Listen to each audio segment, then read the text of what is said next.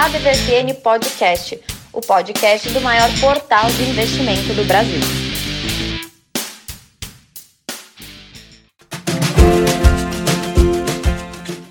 Bom dia, boa tarde, boa noite para todo mundo nesta segunda temporada. Sim, começamos uma nova temporada do ADVFN Podcast, o podcast do maior portal de investimentos do Brasil. Eu sou Haroldo Glombi, eu que estou aqui comandando esse bando de feras. E nesta segunda temporada vamos fazer um formato mais dinâmico, mais divertido, mais descontraído. Vamos conversar todo mundo ao mesmo tempo agora. Olha só, então vamos lá, vamos apresentar na ordem de chegada que foi entrando aqui na nossa sala de bate-papo. Começamos com o Brasa Brasílio Neto, foi o primeiro que chegou. Então, Brasa, bom dia, boa tarde, boa noite. Como é que tá você, Brasa? Bom dia, boa tarde, boa noite, boa madrugada para todos que estão escutando. Para você, Haroldo, Renato, Francisco, todo mundo. E esperamos que fazer um programa que ajude ainda mais o investidor. Ah, vai ajudar, vai ajudar muito mais. E a segunda pessoa que entrou aqui é a jornalista oficial da DVFN, a Renata Silvestre. Como é que tá, Renata? Oi, Haroldo. Oi, pessoal. Sejam todos bem-vindos. É, dessa vez, né, justamente estamos fechando aí um trimestre no nosso mercado financeiro. Estamos também é, abrindo um novo trimestre e aqui no nosso podcast abrindo um, um novo formato de programa para vocês. É, tudo novo. E aqui está o homem, o cara que entende de tudo sobre mercado e o que está impactando o mercado, vai conversar com a gente em todos os aspectos aqui, que é o Tramuja Júnior, nosso grande Tramujas. Como é que tá você? Olá, Haroldo. Olá, Brasa. Olá, Renata. É um prazer falar com vocês. E olá, investidores ouvintes da DVFN. Então tá bom, antes da gente começar a conversar aqui, só para dar uma rápida pincelada, porque essa semana, semana passada, né, foi uma semana mais curta por causa da em virtude do feriado de Sexta-feira Santa, né? Então a bolsa fechou antes e ela acabou encerrando a semana ali com 115.553 pontos. Né? É uma semana que o indicador, apesar dele ter caído na reta final, mas, né, mas ele subiu 0,41 no final, né, no, nos últimos dois dias, né, teve uma queda, mas ele já vinha de uma alta anterior, então fechou ali em 115.253,31 pontos. E, como eu disse, não operou na sexta-feira. E nessa semana, muita gente falando aí, principalmente do, do das as ações que lideraram ali os ganhos, né? Como a Braskem, teve uma alta de mais de 2%, 2,19%, né? E enquanto que do outro lado, a Qualicorp teve uma queda de 4,42%. Então são os dois lados da moeda. Daqui a pouquinho a gente vai entrar em mais detalhes com coisas mais gerais. Mas só para você saber também que o dólar, esse glorioso dólar, bons para um, bom para uns, ruim para outros, fechou em 5,71 a reais aqui nessa semana, né? Uma já é a maior valorização do, da moeda desde a semana passada, né? Quando subiu 2,25, agora foi apenas 1,54. Enfim, segue aí valorizando um pouco menos, mas o dólar pesando, pesando, pesando. Então, galera, nesse novo formato a gente não sabe muito bem como é que vai ser, vai ser mais uma conversa informal, né, para né, para todo Se quiser, vocês podem me interromper aí também, gente. Fiquem à vontade então. Eu vou falar só começar com a Renata, jogar bola para Renata falando sobre como fechamos aí um trimestre e tudo mais. E mais pontualmente, eu gosto de falar muito do mês, né? Sobre as maiores altas do mês, o que, que aconteceu, principalmente de small caps, né?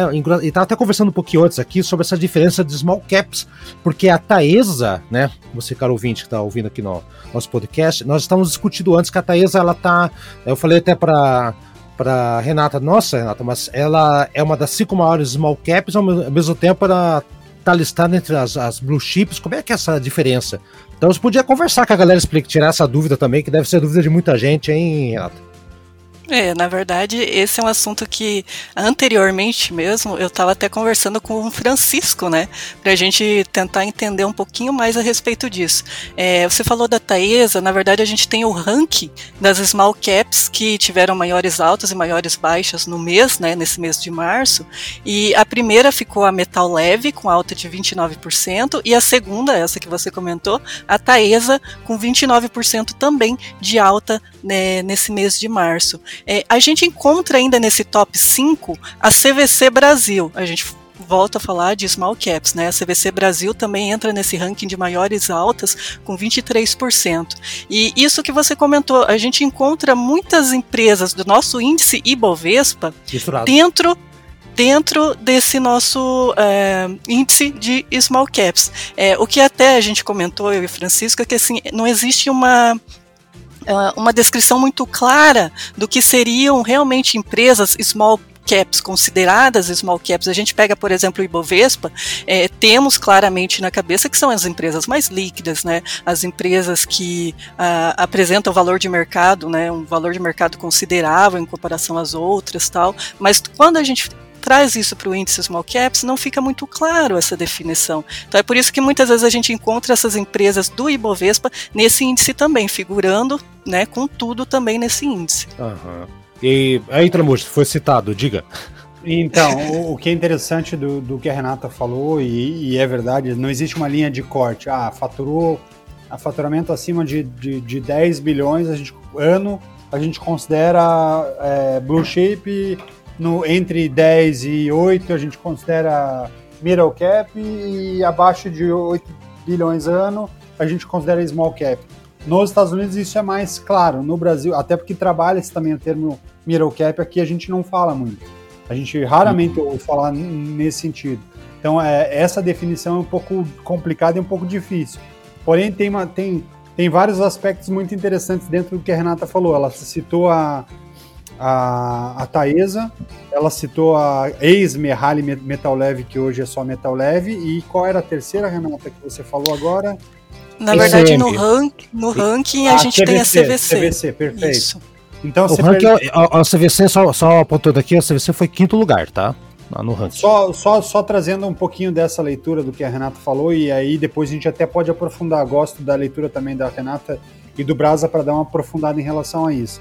Mas o que eu vejo dessas três companhias que têm uma sinergia muito forte, que tem, apesar do faturamento delas não, não condizer em de, denominá-las como small cap, é, como blue chip, é, o desenho dela, é, ela desenha muito mais como uma blue chip, apesar do faturamento que, que, que, que não tem não, não tem o faturamento que teoricamente traria essa, essa questão do, da, da leitura dela ser uma, uma blue chip, mas traria uma, uma, uma visão muito mais de, de small cap, mas com uma tendência de, de ser blue chip. É, você pensar na Taesa, o que, que a Taesa faz? Ela é uma distribuidora de energia elétrica, correto? Uhum. Eu não sei se vocês vão lembrar de é, lá no início da pandemia. E aí, por isso que eu gosto de, já que no Brasil não existem definições, algumas companhias elas têm movimentos que, que, que dizem que ela é muito mais do que ela é em termos numéricos hoje, mas da onde ela quer chegar lá no futuro. A, a Taesa Energia, o que, que ela vem fazendo nos últimos anos? Ela tem posicionado muito forte o conceito de transmissão de energia, mas olhando para a transmissão de energia com foco na sustentabilidade. Então, ela tem investido muito em pesquisa e desenvolvimento, em olhar de investimento em, em, em mercado de energia renovável, porque ela enxerga que aquilo é tendência. E aí a gente vai olhando o movimento que a empresa faz na, na, na contratação, mesmo num processo de, de, pandemia, um alto investimento em contratação. A empresa tem, um, tem, tem, tem tido rentabilidades bem interessantes dentro do modelo de negócio dela, que é o modelo de distribuição de energia elétrica. E ela fez um movimento que talvez seja um movimento que eu acho que a gente às vezes não lê, mas se você percebe como a empresa se comporta a partir do momento que ela, que ela enxerga as pessoas. Lá no início da pandemia, teve um caso que foi muito curioso até. Até cheguei a bater boca com a, com a cidadã no, via LinkedIn. Você fez um... isso, cara? Você, você, bateu, você bateu boca, Tramujas. Não, não. Então, você lembra de, de um caso de, de, que aconteceu no Rio de Janeiro, no início da pandemia, em que aparecia uma cidadã que estava ah, com um agente sanitário. Engenheiro melhor do que você? Meu marido engenheiro. é engenheiro, meu marido é melhor do que você. Melhor que você. E o engenheiro é melhor do que, do, que, do, que o, do que o vigilante, do que o, do que o agente sanitário. Ele era um engenheiro que naquele momento ele estava desempregado. E quem trazia renda pro negócio era, era a esposa desse engenheiro, que era essa mulher que apareceu falando, falando isso. A carteirada. A, a carteirada. E aí é, é, é, incrível porque você, não, você, não escuta, você escuta pouco desse movimento. Mas essa, essa, essa pessoa ela era, ela, ela era colaboradora da Taesa. Quando a Taesa percebeu aquele movimento, a, a empresa chamou a executiva para dentro do negócio e demitiu a funcionária, porque ela percebia que Sim. ela percebia que, que, que, que aquilo não condizia com, com o comportamento do, do, do, executivo que, que a companhia queria transmitir. Então a companhia demitiu, mas não por dificuldade financeira, até porque a gente fala hoje de uma companhia com que o valor de mercado dela está acima de 12 bilhões, que faturou no último ciclo de 12 meses 3,5 bilhões de reais. É, então, mas a imagem, como a, a, Renata sabe muito bem que a imagem vale mais do que tudo isso, né, Renata? Com certeza. Exato. Na verdade, tem muitas empresas que têm essa questão de imagem muito presente, muito forte, né? Tanto que muitas empresas da nossa bolsa, por exemplo, elas recebem muitos investimentos justamente porque elas já têm uma imagem consolidada. Você vê, uhum. por exemplo, grandes IPOs que entram, que têm até um, um uma melhor visibilidade vem justamente porque as, as pessoas já conhecem a marca, já entendem Isso. do negócio, né? Já sabem do que elas estão fazendo. É. Então, realmente, a, hoje a, a imagem é a alma do negócio, com certeza. E aí o você Brasa tá quieto. É uma coisa interessante, o Brasa que é um investidor que gosta de olhar ao longo prazo. O que é. eu gosto da companhia é, primeiro, uma companhia que de energia que busca, busca sustentabilidade e conversa dessa maneira com o mercado. Segundo, ela é. olha no processo de contratação de pessoas e ela olha quem tem é, fora da companhia movimentos e comportamentos que estão adequados ou não adequados com o negócio que a companhia acredita que, que, é, que é o negócio dela. E o terceiro uhum. aspecto que eu acho que é o aspecto aí o investidor deveria olhar com bastante atenção é o aspecto do dividendo. Quando você fala de uma companhia que tem um dividend yield de 8,5%, você está falando, caramba, é muito acima do que os bancos, por exemplo, pagam, é muito é. acima do que outras companhias elétricas pagam. Chamamos então, de small. É, exatamente. E, chamamos de small por causa do faturamento anual, mas que é, small nada não tem nada, né? Nada. Ô, Brasil, você que tá quieto. Ô, Brasil, você que tá quieto aí, Brasil, é, dá, dá o pitaco aí então, o que, que você tá achando? Você acha que enfim, interfere um pouco, Brasa? O nome Small assusta? Alguém vem falar, ah, puto, Small é, não deve ser coisa grande, você acha que isso interfere um pouco ou não? Eu acho que realmente no mercado brasileiro a gente tem essa pouca definição que você que estão falando aí, que vocês falaram aí, uh, justamente porque o próprio mercado é pequeno. Então qualquer movimento é, de interesse em mais uma ação e ou menos uma ou menos uma ação, isso interfere muito. A própria visibilidade, o próprio nome da, da empresa interfere muito. Uh, por exemplo, uma das maiores, uma das IPOs mais esperadas, mesmo estando ainda muito longe de, de se definir qualquer coisa, é a das lojas Avan. Por quê? Porque eles têm esse nome já no mercado. Então, e outras outras empresas que que anunciam ou, ou deixam de anunciar o seu IPO, às vezes são são deixadas por de lado por não ter esse, digamos assim, nome na boca do povo, apesar de fazerem muitas coisas interessantes, como o Tramuja estava, estava destacando. E que são, né, Brasa, comportamentos que a gente, a gente espera de uma, de uma blue chip, por exemplo. Você imagina que essa leitura dos executivos, que o RH é tão estratégico, está tão preocupado a estar tá linkado com um comportamento social adequado, que deveria estar tá olhando isso. E muitas vezes a gente percebe movimento de diretor de companhia grande que não está sinérgico com a sociedade. Você percebe movimento de gestores das, dessas companhias que não, que não tem relação com a necessidade atual da sociedade. E aí você olha um comportamento desse numa empresa que o mercado diz que é small cap, mas tem números de blue chip. Poxa, peraí. Será que a gente não está lendo é. de maneira errada? É. Na verdade, se a gente levar em consideração esse índice de small caps, entra ali, por exemplo, uma, uma própria PetroRio, que é gigantérrima, grande, né? Grande. A Gol, Unipar. É, Smiles. Isso. É. Até empresas que estão. A Qualicorp também, que já. Acho que nós mencionamos aqui a Qualicorp, né, Tramujas, em algum momento, sim. né? Já, que são coisas grandes e, aliás, a, a Qualicorp teve uma queda né, no último mês aqui, né, apesar de tudo, mas, mas tá ali é empresa grande. E só para completar aqui, pessoal, também tá bem legal esse, esse, esse assunto aqui, esse papo aqui. É, Brasa, se o, o a Van entrar, já, a gente já fez essa brincadeirinha aqui, o nome da ação vai ser o VEI 3, será ou não? é. Existe uma tendência, né? Existe uma, uma tendência. Né? O pessoal tá, tá brincando aí, velho também pode ser velho 11. Mas, mas, mas, mas... Não, não, mas é...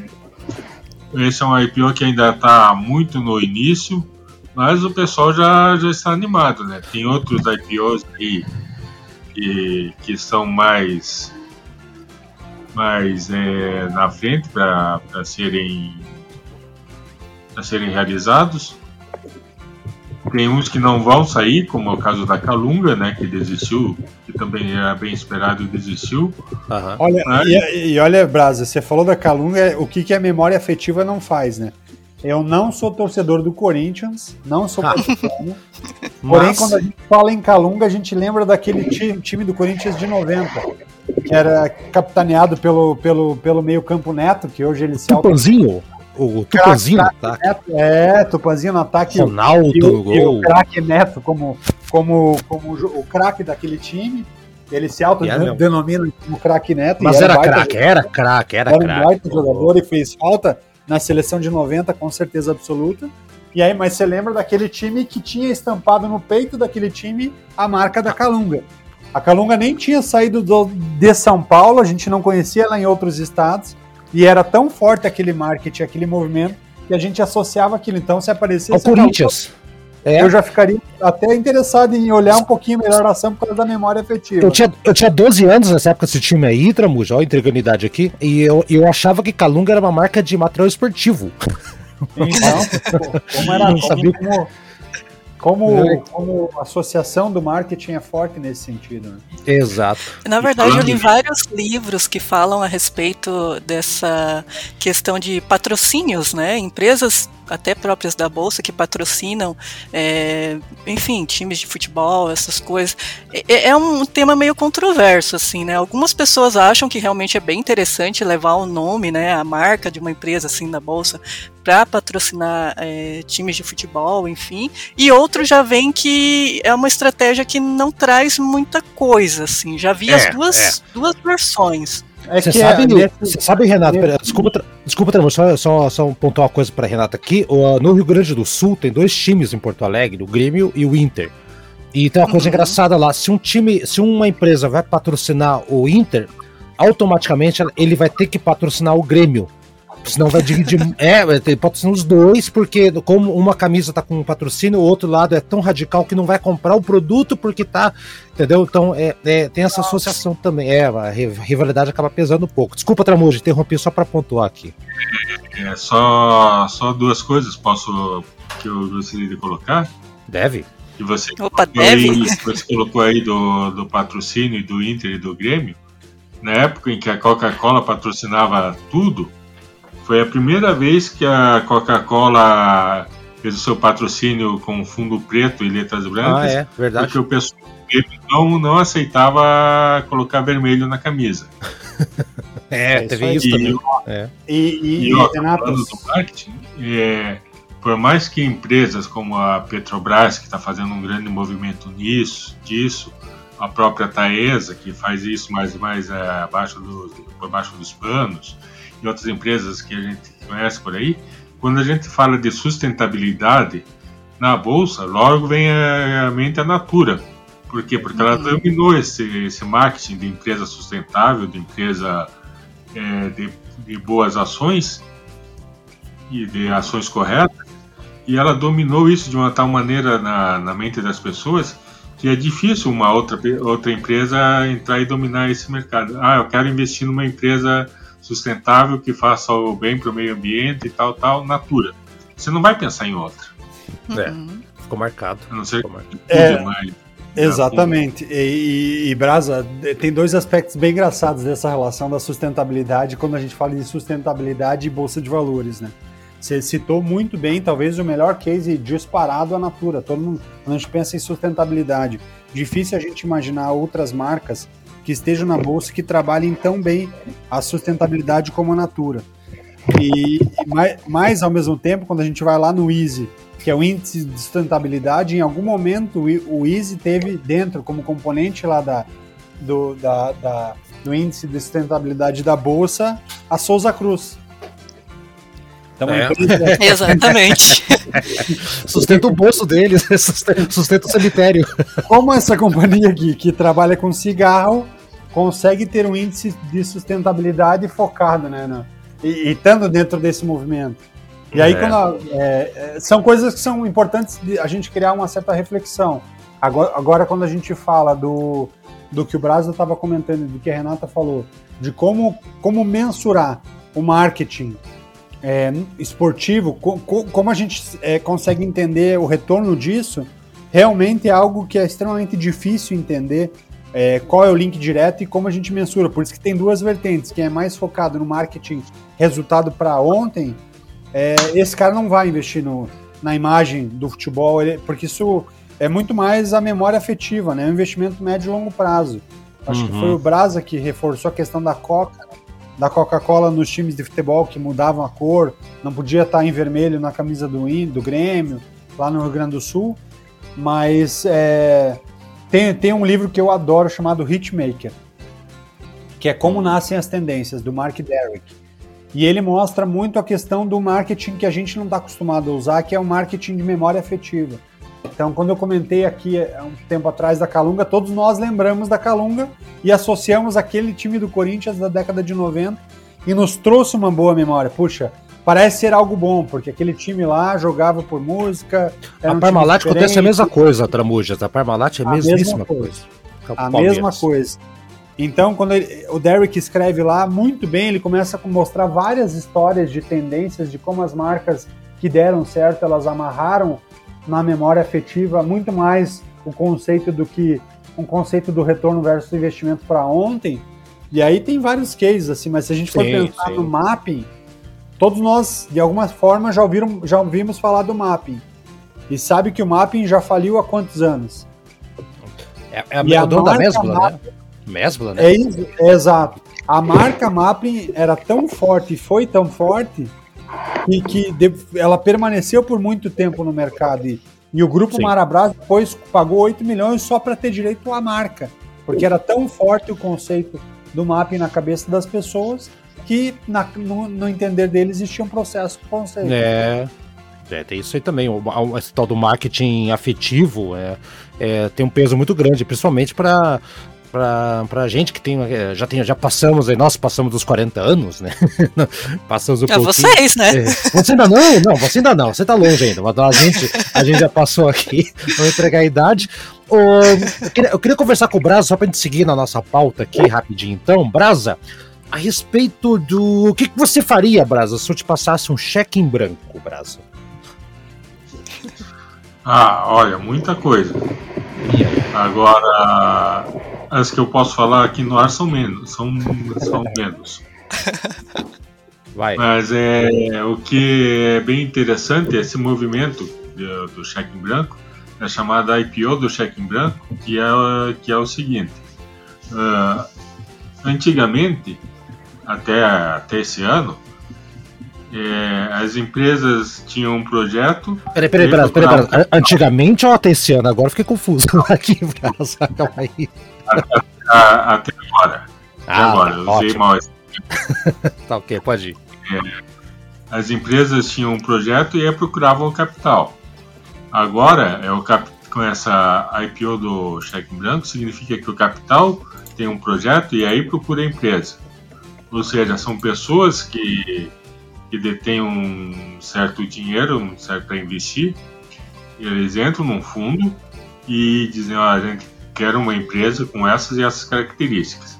Aí vão ver entre as empresas que estão se movimentando, fazendo, é, pensando em fazer IPO, ou, ou nem pensando nesse processo, qual que se encaixa nisso, e aí vão e dizem, ó, vamos abrir o capital, a gente tem esse dinheiro aqui para investir. Então é uma basicamente é uma inversão nesse, nesse processo. E é algo bem interessante, que justamente levando que vai de encontro com, com isso que a gente está isso que a gente está falando, que as pessoas uh, estão procurando certos valores, certas, certos fatores de importância e vão atrás de, de empresas que tenham esses valores. Eu tenho estudado agora também um caso muito interessante da Harley Davidson, que é aquela imagem é, do, do motociclista tradicional da, da Harley Davidson. Esse pessoal, infelizmente, está morrendo, ou já está chegando numa idade que não consegue mais dirigir moto, pilotar moto. É, em Brasil, é, é tipo e... o do coach, né? Que, que tá. é. Precisa de uma Harley Davidson, Harley Davidson com rodinha de bicicleta, que é de criança. Assim. É verdade. E, e, os novos, eles, eles não estão conseguindo. Não estão conseguindo passar essa imagem para as pessoas mais novas. Novas gerações. Tanto que estão disparando para tudo que é lado. Estão lançando é, motocicleta elétrica, veículo elétrico, patinete elétrico. E estão tentando conseguir esse cliente mais novo e não estão conseguindo, porque a, os valores da Harley Davidson de rebeldia e tal, etc., já não fala mais tanto com, esse, com essa geração mais nova. Mas, Brasa, é, tem que ver esse detalhe. Hoje em dia a galera já. Primeiro que não pode nem sair de casa por causa da pandemia também. Isso também é um fator bem, bem preponderante, né? é, sinceramente, é, e, já tem essa dificuldade. É, pois é, e, assim, e, e, as novas gerações, assim, eu, eu, até vi uma matéria um tempo atrás, ou não sei se o Tramujas também lembra, você ou a própria Renata, não sei se alguém lembra, que o número de, antes da pandemia até, o número de, de jovens que estavam querendo comprar carro, até comprar casa, é, caiu muito. E com esse negócio do Uber, de carro é, por aplicativo, então o cara não tem que se preocupar. O cara vai sair de noite, um jovem de 20 anos, quer seja, não quer se preocupar em se vai ser multado, que não pode sair, não vai beber. Então, o que acontece? Com esse negócio da, da uberização, fecha aspas, né, da, da, dos aplicativos, ficou mais fácil você pedir. Então, esse consumo, desejo pelo consumo de coisas automotores caiu um pouco. E, e a pandemia, isso aumentou, aumentou ainda, porque a galera começou a não sair tanto de casa, não comprar tão, outro, outros parâmetros.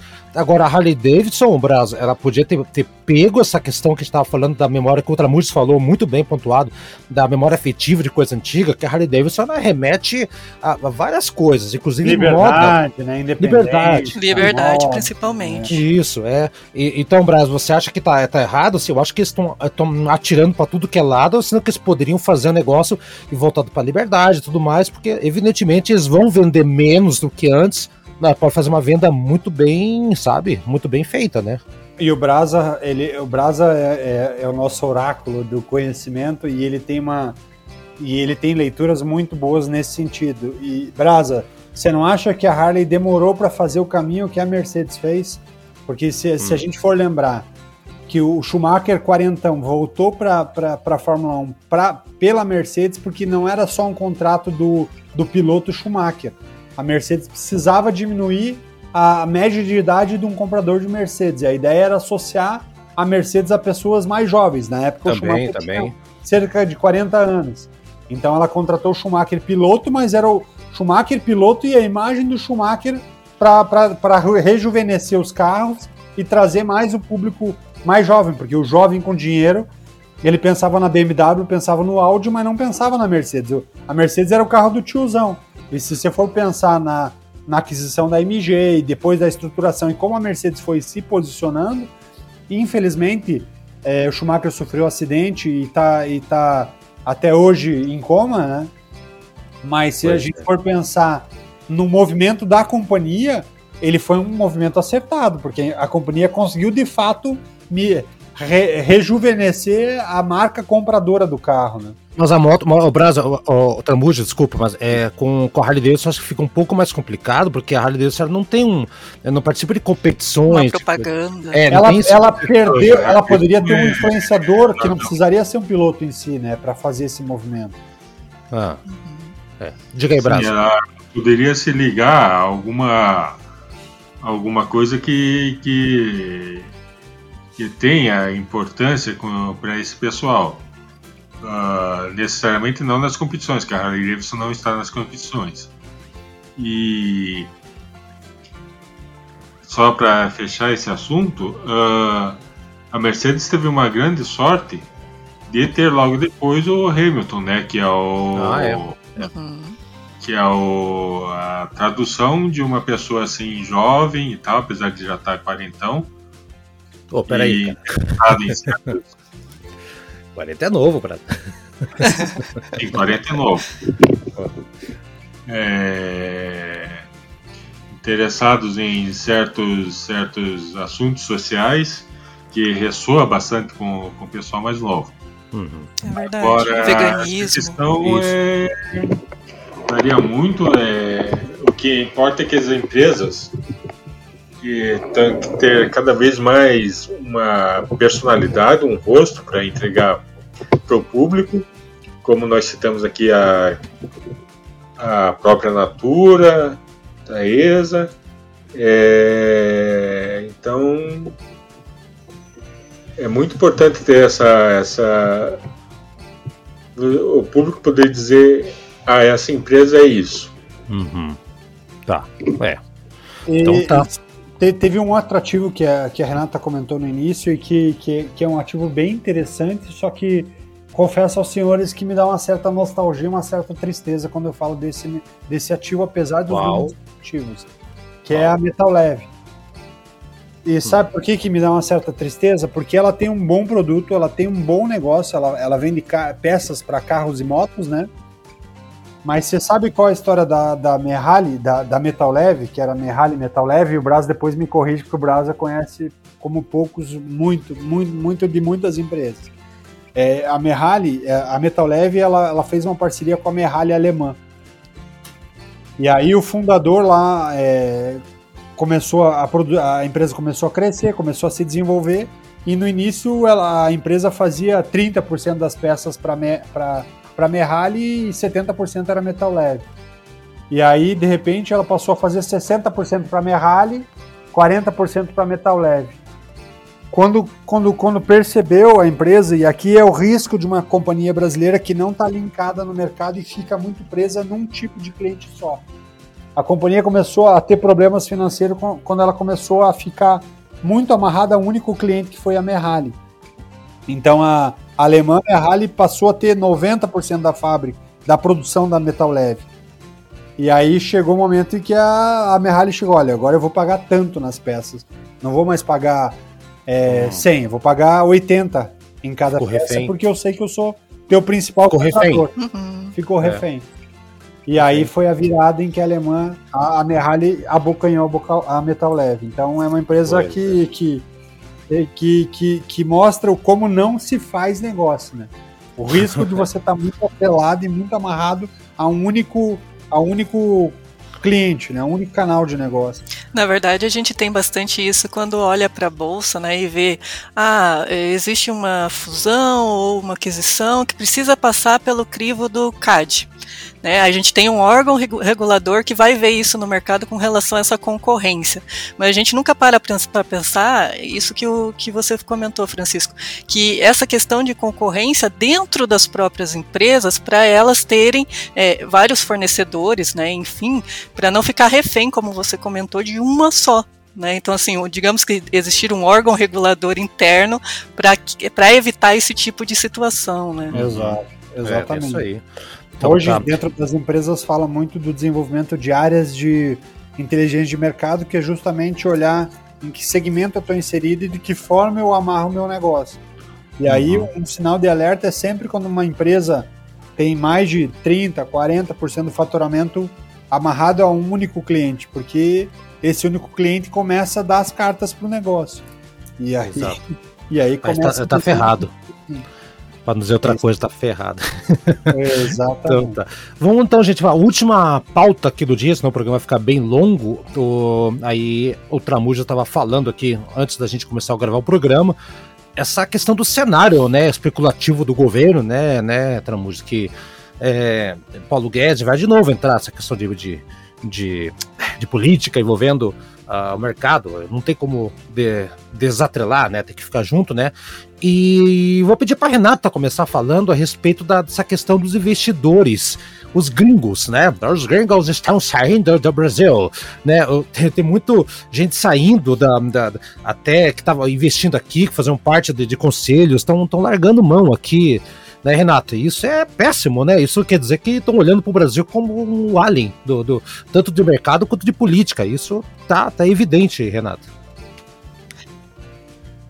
É, na verdade, quando existe muita incerteza dentro do país, como é o nosso, né, é, fica difícil conseguir cada vez mais investimento estrangeiro. A gente leva, digamos assim, uma certa sorte que o mercado, principalmente ali dos Estados Unidos, né, que a gente fala os estrangeiros, mas sobretudo dos Estados Unidos, que é um investimento muito alto que a gente ainda recebe dali. Uhum. É, ali ainda a gente está vendo vários investimentos sendo feitos, né, pacotes trilionários sendo injetados na economia, e isso acaba, claro, incentivando, né, o pessoal fica mais otimista, todo mundo está afim de comprar e não se importa de entrar em investimentos de mais alto risco. Porém, quando a gente pensa que no Brasil, é, o nosso risco Brasil está aumentando, né? Tem toda essa questão do governo, ah, um novo pacote de auxílio emergencial, só que também impacta, é claro, é, nos gastos do governo. Então, assim, existem muitas situações que ainda é, precisam ser resolvidas internamente para conseguir ter maiores retornos do, do, do investidor estrangeiro. Mas como é é que você vai levar a sério? A pensa...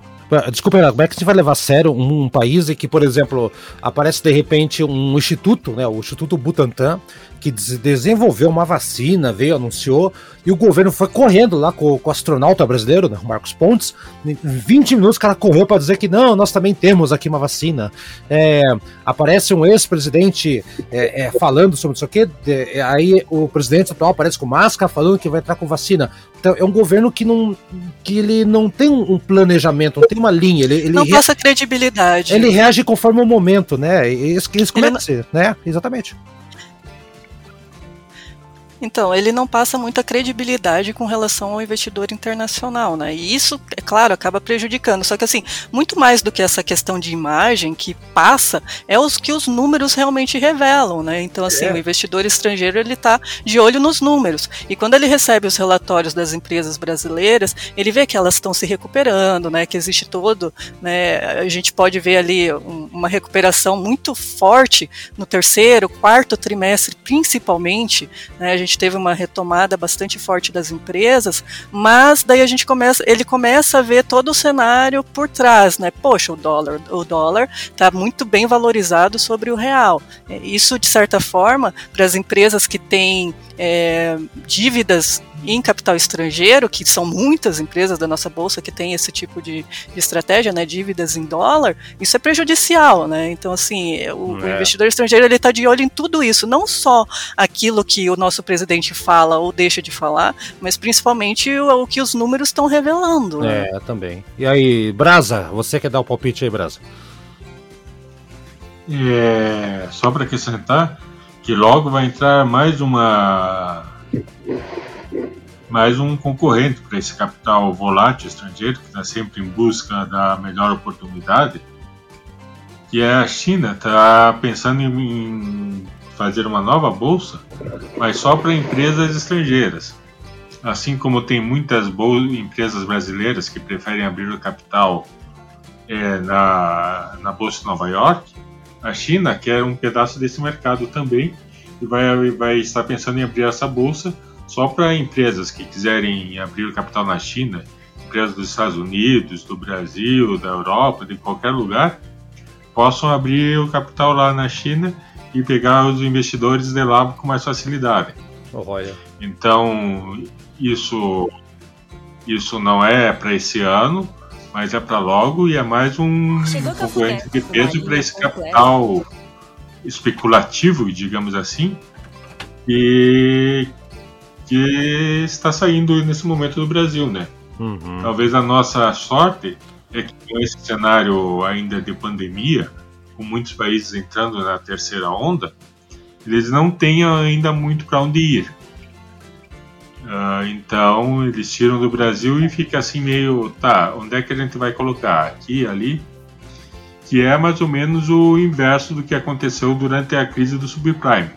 O Brasil era um dos poucos portos seguros do mundo, onde, devido à nossa regulamentação dos bancos, que era muito mais rígida, mais rígida do que agora, nós éramos um dos poucos portos seguros que existiam no mundo. Era. Então, com essa pandemia. Que mudança. Tá, tá sendo o inverso. Né? Existem. Não existe nenhum porto seguro, mas existem muitas ilhazinhas mais. mais. mais. É, mais benéficas do que o Brasil, mais é, acessíveis, mais. que dão mais segurança do que o Brasil. Então tá. Então, e Tramuja, você para fechar, e você como o principal de nós aqui, o, o até a, temporada passada você é o, é o, que dava impacto no mercado, pode falar um pouquinho sobre essa questão do governo, como é que, né, como é que esse governo especulativo e não ativo está, está afetando aqui a gente? É, um governo que, que, que é muito pautado na desinformação, que investe forte no, no criar dúvidas sobre um cenário que não tem, ganha é, fortalecer movimento de incerteza e que burramente ataca nosso principal parceiro comercial, que é a China, que é quem mais compra é, do Brasil, é quem mais dá sustentabilidade para o nosso agronegócio sem criar tantas barreiras, é, é um governo que, que é muito pautado no no é, no estresse do processo, na, na, no gerar o caos para não trabalhar de, de maneira correta. Quando você gera o caos e cria movimento de não, impa é, de não impacto, de, de, cenário negativo e tudo mais, você acaba deixando de questionar a ingestão, o, o processo de desvio de dinheiro, processo que seria questionado no mercado mais calmo ou mais, geri, mais bem gerido, ele acaba não acontecendo justamente por isso. E aí você pega, você vê muitas pessoas lá de cima do governo, inclusive começava pelo antigo chanceler brasileiro Ernesto Araújo, que falava que o Brasil não deveria ter relação com a China, sendo que, sendo que a gente ganhava dinheiro com a China. É. Deveríamos fortalecer a relação com os Estados Unidos. O Brasil, a gente tem de dinheiro, de, de dívida pública americana, é, dos Estados Unidos, quase um ponto, mais de um trilhão de, de dólares. Da dívida pública americana, quem sustenta ela somos nós. E sendo que o último governo americano e o último relacionamento Ernesto Araújo com os Estados Unidos só piorou, não melhorou o cenário do Brasil com os Estados Unidos, Estados Unidos em relação ao comércio. Então, aí por si só, não faz sentido algum tipo de relacionamento que a gente estava a criar, a não ser questionar se isso não era muito mais uma relação entre pessoas. Pessoas que hoje fazem parte do, do governo brasileiro e pessoas que fizeram parte do governo americano com, com, o que de fato é ganho para a nação. Esse é o primeiro ponto e o primeiro aspecto. O segundo aspecto, e o que a Renata falou, e eu concordo, tem muitas empresas que, que perdem é, é, dinheiro porque tá, elas estão endividadas em dólar.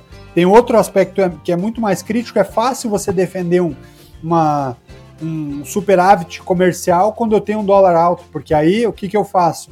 Eu, eu, eu vendo para fora porque meu, meu, meu produto está mais barato, então eu tenho o escoamento maior de produto lá para fora e fica. E eu inibo, a, eu inibo a importação porque o produto que vem de fora fica caro. Então não precisa ser competente para ter para ser superavitário numa balança como essa, porque o próprio mercado. A moeda mesmo faz esse trabalho. Já faz esse trabalho. Então, aqui, independente do Paulo Guedes ou não, por que, que o mercado está indo embora? Por que, que o dólar está subindo? O dólar está subindo por um sinal muito claro. Quando, quando, qual que é o preceito, preceito de qualquer economia? É a demanda versus o, a demanda que gera o interesse que gera o aumento. Se eu não tenho demanda, eu tenho baixa. Se eu tenho alta demanda, eu tenho alta. Por que, que o dólar está ficando caro? Porque o dólar está indo embora do Brasil. O investidor está tirando dinheiro do Brasil e bu buscando outros mercados. Então, qual que é o primeiro movimento disso? O dólar aumenta. Ah, mas é, é bobagem falar que quando o dólar aumenta, a bolsa cai. De fato é. Porque quando a gente fala desse movimento, é, é só pautado num, numa questão. Que o dólar aumenta, a bolsa cai, pensando que boa parte da, da bolsa seria de investidor estrangeiro, quando na verdade é um terço da bolsa é de investidor estrangeiro, mas tem equilibrado nos últimos anos. Mas não é um movimento. Ele pode ter alta do dólar e alta da bolsa, porque investidores brasileiros que hoje enxergam que, que poupança já não traz rentabilidade, de que a renda fixa é cada vez mais difícil, não, não vale a pena buscar outros tipos de investimento. essas pessoas que não estavam acostumadas com a entrada na bolsa passam a enxergar a bolsa de valores como um movimento melhor do que a renda fixa que o gerente lá do banco pedia para ele investir Empurrando. a longo prazo. Ele tinha lá 10%, 20% ao ano sem grandes esforços. Então é, Exatamente. a gente associava o movimento de investimento a um movimento especulativo. E aí, quando você fala de um governo brasileiro, que é, e a minha grande crítica ao atual governo e, e olhar da economia é o atual é, ministro da economia, ele é especulador financeiro, ponto. Ele, como ele ficou milionário com especulação financeira, ele é o fundador do BTG Pactual, que tem como cerne especulação financeira. E aí você olha os movimentos dele, antes eu achava que o Bolsonaro, como diria o, o nosso diplomata, ele falou que pro, pro Bolsonaro falta. Como é que é a palavra que ele falou? Falta maturidade intelectual. É o novo jeito de Nossa chamar alguém de burro. Senhora. Então, quando você for pensar em chamar alguém- de burro, é só falar que Maturidade. falta maturidade intelectual, que você Caramba. vai de maneira educada. Antes eu achava que só faltava maturidade intelectual ao Bolsonaro. Mas hoje, olhando a dupla que ele faz, eu sou torcedor do Furacão do Atlético Paranaense.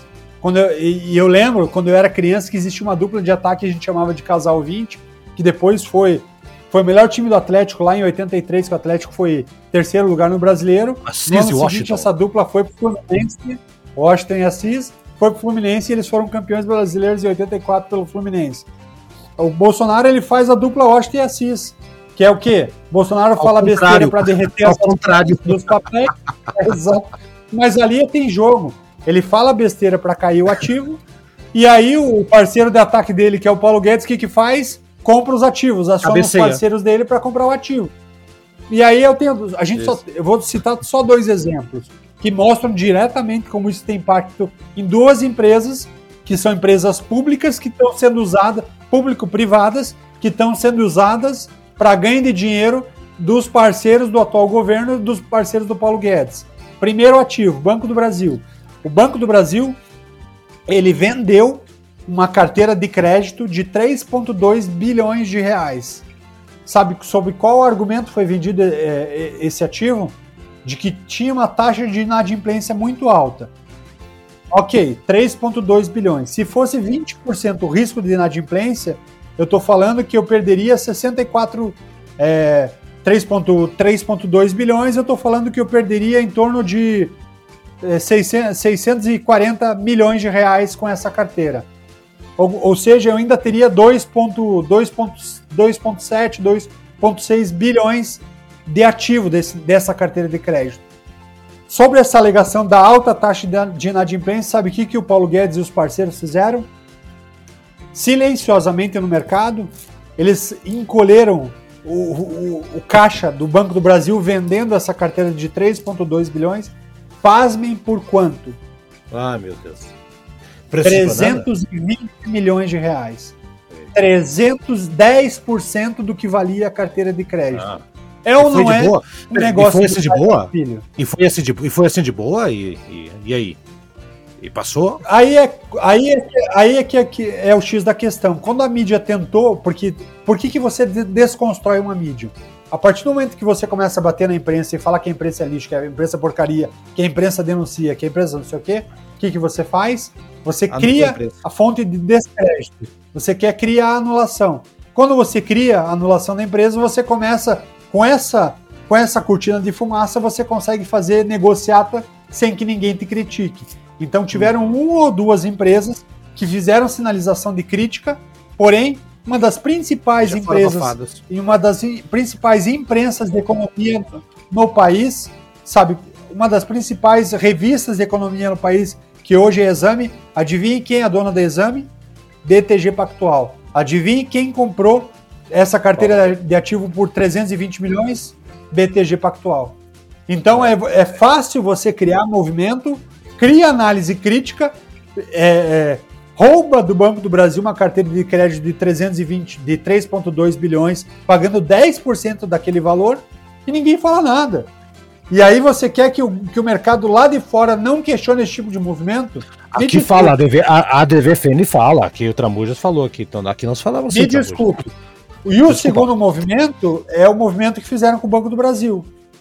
um dia antes do presidente, é, um dia antes do presidente falar as bobagens que falou que interferiria na Petrobras e que ele, que ele trocaria, se possível, o presidente da Petrobras, porque na visão dele o, o combustível tinha que baixar. E eu, como paranaense, me lembro muito bem de um discurso do Requião durante quatro anos ou oito anos que o, se o pedágio, pedágio baixasse, pedágio. se o pedágio não baixasse, ele, ele acabava com o pedágio e era uma ah. falácia, era uma mentira. E hoje a gente sabe por quê, né? Porque tinha propina para todos os governadores. A, a Eco Rodovias pagava e foi a Lava Jato, movimentos de investigação mostraram depois que todos os governadores pós Jaime Lerner, governadores do Paraná, receberam propina da, da, da empresa é, que faz a, a, privatização das estradas para ficar quieto. Entre eles, o, falacião, o falacioso Requião. Então, passou oito anos e ele não acabou com o pedágio alto e o pedágio continua alto e agora vai acabar por, por prazo de validade. Mas voltando à questão da Petrobras, é, o, o, Bolsonaro é, é, o Requião, é o falaciano, ele nega, nega, nega, fala, mas eu achava que era uma fala ingênua, e não tem nada de ingênuo. Nada de ingênuo, cara. A gente pensa, ele, é, outra música, ele paga de ingênuo, na verdade. Ele Exatamente. Paga. Essa imagem do ingênuo, do cara que, que foi lá, que tá indo contra os políticos, contra as oligarquias, é o cara simples do povo, vende e ganha o público, então o público acaba apoiando ele, porque ele é um cara simples que tá sendo roubado, assim é. como eu e você. Essa que é, essa que é a narrativa que foi construída, Tramujas. E, e desse simplão, o que que eles fizeram? É, um dia antes da demissão, da demissão demissão do, do presidente do Banco do Brasil, do, da Petrobras. Eles fizeram uma reunião no Palácio do Planalto. Teve um executivo de dentro do Palácio do Planalto que comprou 160 mil reais de, de derivativos de queda da ação da Petrobras. Esse movimento é. desse papel movimenta em torno de 180 mil papéis. E num período de, de uma semana, duas semanas. Movimentou milhões. E a CVM está de olho. Esse cidadão de dentro do Palácio do Planalto, que investiu 160 mil reais na queda, e depois da fala do Bolsonaro derreteu mais de 20% desse papel, ele ganhou 17 milhões. Ele ganhou uma mega cena Isso. com a desvalorização do papel da Petrobras. É. Então, convenhamos, gente. Se a gente aqui está destruindo a mídia, e a mídia ela tem que ser crítica a qualquer governo, um país sério tem, tem que ter alguém que critique o governo, porque governo passa, o Estado fica. E, e o impacto de um mau governo ou de um roubo de, de Estado, ele só aparece depois que o governante já saiu. Então é. a mídia, se aqui a mídia nossa hoje não critica, lá fora o mercado vê. E aí, como o mercado vê, o mercado fala, cara, esse país não é sério, balbal. Vou embora. Lá fora não tem. Lá fora não tem a manada, né? Lá fora não tem a manada para proteger. Então fica mais fácil analisar. Bom, galera, já estouramos aqui nosso prazo, aqui nosso tempo aqui, já estamos em mais de 50 minutos, então acho que tá legal aqui a segunda temporada, vamos seguir nessa pegada aqui, vamos, uh, uh, excepcionalmente, vamos, fizemos no sábado, porque ontem foi feriado, mas a gente vai tentar gravar sempre nas sextas-feiras, né, pessoal, à noite, vamos, vamos tentar fazer assim, para que no sábado o pessoal já tenha o programa prontinho. Hoje um programa experimental para marcar aqui a nossa estreia da segunda temporada. Eu vou agradecer na ordem que foi entrando aqui a galera, né? Primeiro você, ouvinte, muito obrigado. E agora vamos ter um programa muito mais dinâmico. Já percebeu que ficou muito mais rico, muito mais informativo do que antes, né? Antes tinha alguns problemas, não conseguia gravar com um, gravar com o outro, caiu, caiu o sinal. A gente tinha que fazer uma ginástica aqui, mas agora aí vai ficar mais tranquilo. Então, Brasa, você foi o primeiro a chegar, é o primeiro a sair. Tchau e até semana que vem, Brasa. Tchau, até semana que vem. É, só agradecendo todo mundo, agradecendo o Haroldo, o pessoal todo e, o, e, os ouvintes aí. E continuem apoiando a gente da DV, DVFM, que vem muita coisa boa por aí. Vai vir sim. Renata, você foi a segunda pessoa que chegou. Pode dar tchau. Tchau, tchau, Renata. Tchau, Haroldo. Tchau, pessoal. Muito bom. Prazer sempre estar aqui com vocês. E agora, né, esperamos que nesse, nessa nova temporada de programas a gente possa trazer muitas notícias muito mais positivas do que negativas nesse tempo, né? Então, assim, é. continua com a gente no site da DVFN, né, acompanhando todo esse sobe e desce, mas a gente realmente espera que os, os nossos programas sejam sempre positivos, trazendo coisas boas para todo mundo. Vai ser sim. E Tramujas, finalmente você. Abraço. Até semana que vem, Tramujas. Um abraço, Arudo, um abraço, Brasa, e um abraço, Renata. É um prazer estar conversando aí com vocês e trazendo um pouquinho de informação para os nossos ouvintes da DVFN. Tchau, pessoal. Até semana que vem. Acompanha a gente. Segue a gente no Facebook, segue a gente no Instagram. E no... Tem o canal do YouTube também, lá que tem os textos do Brasa é maravilhoso. E nossos textos também no portal que, o... que a Renata escreve lá direto. Um abraço, até semana que vem, pessoal.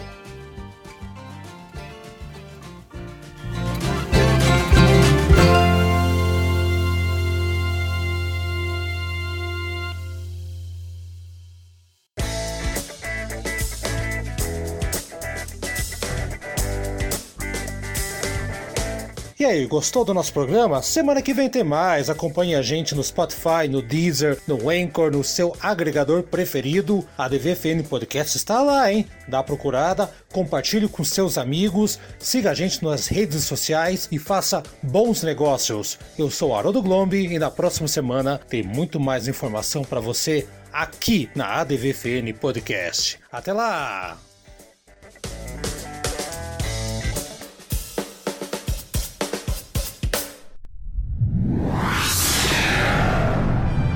Uma produção na pauta podcast.